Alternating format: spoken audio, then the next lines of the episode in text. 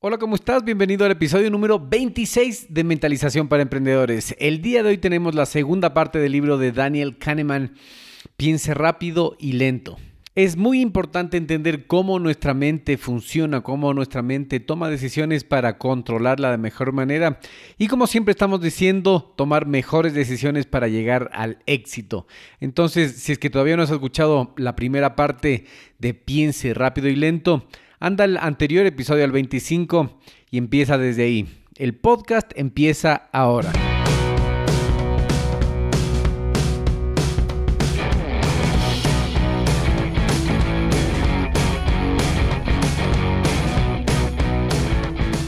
Hola a todos y bienvenidos al podcast Mentalización para Emprendedores, donde juntos nos preparamos para despertar la conciencia. Yo soy Eric Seguel. ¿Sabías que los emprendedores y empresarios más exitosos leen en promedio 40 libros anualmente? Y muchos atribuyen su éxito a este hábito de aprender constantemente. De hecho, esta es la diferencia entre los que se actualizan y los que fracasan. Esta automatización del aprendizaje y esforzarse constantemente para mejorar cada día. En este podcast Mentalización para Emprendedores hacemos fácil para ti construir y mantener el mismo hábito, el mismo proceso de aprendizaje constante de los emprendedores y empresarios más exitosos. Simplemente escuchando a este podcast, asegúrate de suscribirte en Apple Podcast y sintonizarnos cada martes y jueves para nuevos episodios. Y si quieres profundizar más tus conocimientos de los temas de los que hablo en este espacio, ingresa a nuestra página web y hazte miembro hoy día.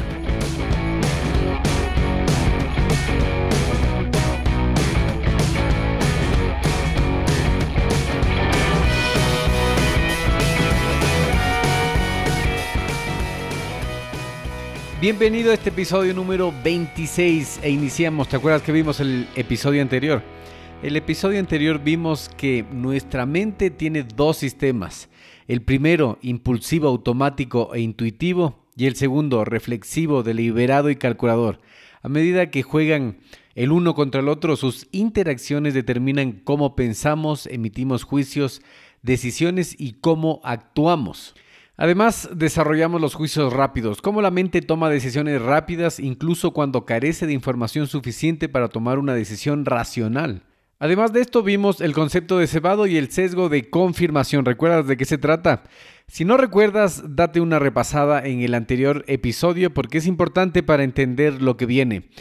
Iniciamos el episodio 26. Antes, escucha esto. Una manera segura de hacer que la gente crea falsedades es la repetición frecuente, porque la familiaridad no es fácilmente distinguible de la verdad.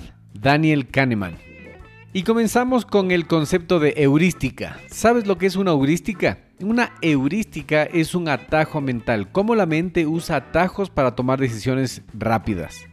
Mira, a menudo nos encontramos en situaciones en las que necesitamos tomar decisiones o juicios rápidos, ¿cierto? Para ayudarnos a esto, nuestras mentes han desarrollado pequeños atajos para comprender de inmediato nuestro entorno. Estos se llaman heurísticos. La mayoría de las veces estos procesos son muy útiles, pero el problema es que nuestras mentes tienden a abusar de ellos. Aplicarlos en situaciones para las cuales no son adecuados pueden llevarnos a cometer errores. Investigaciones indican que existen muchos de estos atajos mentales llamados heurísticas o heurísticos. Para comprender mejor qué son estas heurísticas y qué errores pueden provocar, podemos examinar dos de sus muchos tipos, la heurística de sustitución y la heurística de disponibilidad. La heurística de sustitución, vamos a comenzar por ahí, es donde respondemos una pregunta más fácil que la que realmente se nos planteó. Toma esta pregunta, por ejemplo. ¿Esa mujer es candidata para contadora? ¿Cuán exitosa es ella para el cargo? Automáticamente sustituimos la pregunta que se supone que debemos responder por una más fácil como ¿esta mujer se ve como alguien que será una buena contadora? Esta heurística significa que en lugar de investigar los antecedentes y las políticas de la candidata, simplemente nos hacemos la pregunta más fácil de si es que esta mujer coincide con nuestra imagen mental de una buena contadora. Desafortunadamente, si la mujer no se ajusta a nuestra imagen de una contadora, podríamos rechazarla injustamente, incluso si ella tiene años de experiencia llevando bien la contabilidad de empresas Ahora, fuera de lo que nosotros podamos pensar o no pensar, ella puede ser la candidata ideal, pero nuestra mente nos ha jugado una mala pasada usando atajos mentales y solo nosotros distinguiendo si es que es ella una contadora como la que nos imaginamos en la mente o no. Entonces, si es que no es, probablemente estaríamos desechando a la mejor opción para el cargo. Ok, entonces esta heurística de sustitución se aplica cuando cambiamos una respuesta que nos parece muy complicada por una que se haga fácil en nuestra mente. Eso también nos puede hacer cometer errores. Entonces, mucha atención con la heurística de sustitución y pasamos a la heurística de disponibilidad. Pero ¿qué es y cómo funciona la heurística de disponibilidad? Es cuando sobreestimamos las probabilidades en base a lo que escuchamos muy seguido, muy a menudo y se nos hace fácil de recordar. Para que entiendas, escucha y ponga atención en el siguiente ejemplo. Los accidentes cardiovasculares causan muchas más muertes que los accidentes de tránsito. Pero un estudio encontró que el 80% de los encuestados consideraron una muerte por choque un destino más probable. Es decir, que creemos erróneamente que la gente podría morir más a menudo por muertes accidentales de tránsito que por muertes accidentales cardiovasculares, cuando no es así. Pero ¿a qué se debe esto? Esto se debe a que escuchamos hablar de muertes accidentales de tránsito en los medios de comunicación y por eso nos impresiona más. Recordamos las muertes accidentales horribles con más facilidad que las muertes por accidentes cardiovasculares que no son una gran noticia en los medios por lo que no nos llaman la atención. Pero ¿cuál es el riesgo de pensar así? El riesgo es que podemos reaccionar de manera inapropiada ante estos peligros reales. Otra idea del libro es que los expertos no pueden predecir el futuro. Mira, muchas veces nosotros incluso para hacer inversiones comenzamos a ver los pronósticos y los análisis de las personas que se consideran expertas en un campo. Pongamos de ejemplo ahora que estamos en el Mundial, en Mundial, los expertos en analizar cuántas veces han perdido y cuántas veces han ganado los equipos cuando se confrontan en un partido de fútbol. Pongamos de ejemplo Alemania-México. Muchos pudieron decir que Alemania iba a ganar porque ellos tenían mejor pronóstico. Los estudiosos pudieron haber contado cuántas veces ganaron, cuántas veces perdieron. La mesa inclinada a Alemania pudieron decir no, seguramente Alemania va a ganar. ¿Qué pasó? Pasó que México dio la sorpresa y ganó a Alemania 1-0. Ahora los expertos también pueden dar explicaciones grandiosas de por qué ganó México. Ahora nosotros tendemos a siempre creer este tipo de pronósticos de los expertos porque ellos merecen nuestra confianza por haber estudiado años de años o haber practicado años de años y tratar de adivinar, pero en realidad es una simple adivinanza, es como lanzar una moneda al aire y esperar atinarle. Cuando las cosas han pasado son muy fáciles de explicar, entonces esa ilusión de que con toda la coherencia nos explican lo que pasó nos hace tener la ilusión de que ellos sabrán qué es lo que va a pasar. Esto no es así. El profesor Philip Teblock de la Universidad de Pensilvania dedicó su tiempo y trabajo a hacer una investigación de 248 comentaristas y expertos en varias materias. Entre ellos hubo comentaristas y expertos de pronósticos de política, de economía, de inversiones en bolsa, entre otros. Y la conclusión luego de haber estudiado 80.000 pronósticos fue que los expertos y comentaristas tienen el número de aciertos que un mono jugando los dardos. ¿Qué quiere decir esto? Quiere decir que los expertos no pueden adivinar el futuro. La siguiente idea del libro Piense rápido y lento es que tenemos una percepción distorsionada del pasado. Entonces el recuerdo es un imperfecto pasado. ¿Por qué recordamos los acontecimientos desde la retrospectiva más que desde la experiencia? Lo que pasa es que nuestras mentes no recuerdan las experiencias de una manera directa. Tenemos dos aparatos diferentes, dos sistemas llamados yo. Daniel los llama yo y los yo de memoria, que recuerdan las situaciones de manera diferente. Cada yo recuerda de una manera diferente. ¿Se entendió eso? Entonces los sistemas se llaman yo. Primero está el que experimenta, que registra cómo nos sentimos en el momento presente, hace la pregunta, ¿cómo te sientes ahora? Luego está el que recuerda, que registra cómo se desarrolló el evento completo después del hecho. Pregunta, ¿cómo fue en general? Entonces tenemos el que experimenta y el que recuerda. ¿Cuál crees que es el más preciso y cuál crees que domina nuestra mente? El yo experimentado da una explicación más precisa de lo que ocurrió porque nuestros sentimientos durante una experiencia son siempre los más precisos. Pero el yo que recuerda, que es el menos preciso porque registra los recuerdos después de que la situación ha terminado, domina nuestra mente. Para que entiendas, te pongo el ejemplo de cuando hay un gobierno de un presidente de la República de cualquier país, tendemos a acordarnos de él y calificar su gestión por los últimos años de gestión y no por toda la gestión en general. Por ejemplo, si es que su último año fue muy bueno, podemos tender a decir sí fue muy bueno en general. Y si es que el último año fue plagado de escándalos de corrupción, tendemos a generalizar de que la gestión fue muy mala. Lo mismo pasa en las relaciones sentimentales.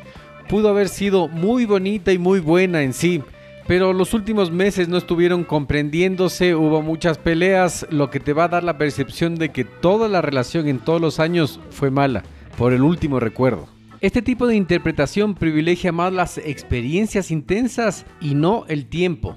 Por ejemplo, puede ocurrir que valoremos más encuentros cortos o de una noche que nuestras relaciones de varios años. Nuestros recuerdos no son precisos y tenemos una percepción distorsionada del pasado. Llegamos a la llamada a la acción. En este punto quiero hacerte una llamada a la acción. Entra en Apple Podcast y califique este podcast con 5 estrellas, porque de esta manera estarás ayudando a que mucha gente encuentre esta fuente libre de conocimiento. Y llegamos al punto más importante del programa porque es aquí donde te doy el punto clave del libro y cómo puedes aplicar este conocimiento en tu vida. Es un libro muy técnico y muy interesante, si es que te interesa detalladamente lo podrías leer, muy aconsejable me parece muy interesante y muy importante entender cómo funcionan los sistemas mentales de nuestra cabeza, porque de esa manera vamos a poder tomar mejores decisiones en nuestras vidas y así mejorar nuestras vidas, nuestras situaciones, cumplir nuestras metas. La idea general y el mensaje clave de este libro es que pensamos rápido y lento. Nosotros tenemos en nuestras mentes dos sistemas. El primero que actúa instintivamente y requiere un poco de esfuerzo, menos energía. Y el segundo que es más deliberado y requiere mucha más atención y gasta más energía.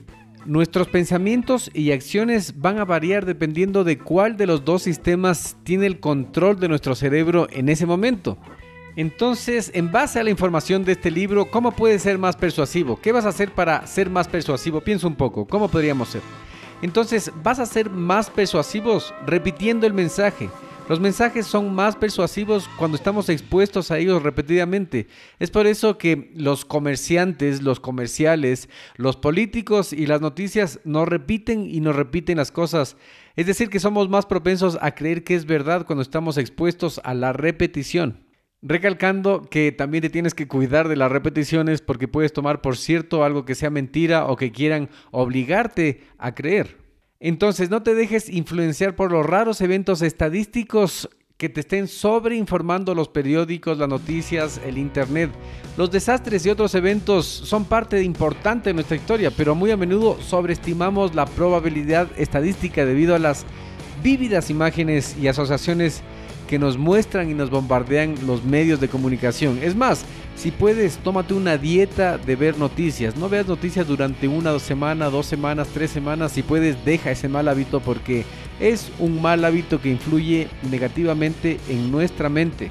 Y como te habrás dado cuenta, he estado estudiando mucho últimamente a Jim Rohn porque es un filósofo de negocios muy acertado, el cual dijo, si es que no diseñas tu propio plan de vida, hay posibilidades de que caigas en el plan de vida de otras personas. Y adivina qué han planeado para ti. No mucho. Si mejoran las noticias, ¿qué hay para ti? No mucho. Si es que mejoran el plan económico del país. Y si es que finalmente la justicia logra su cometido y los políticos corruptos devuelven el dinero al país, ¿qué hay para ti? No mucho, entonces deja de ver las noticias y deja de verle a las Kardashian que nada te van a dar. Recuerda que cuando estás de mejor humor, de buen humor, eres más creativo e intuitivo. Cualquier palabra o concepto que entre a tu mente, así lo escuches consciente o inconscientemente, va a influir en tus actividades, en lo que hagas y en cómo te comportas. Así que prepárate para despertar.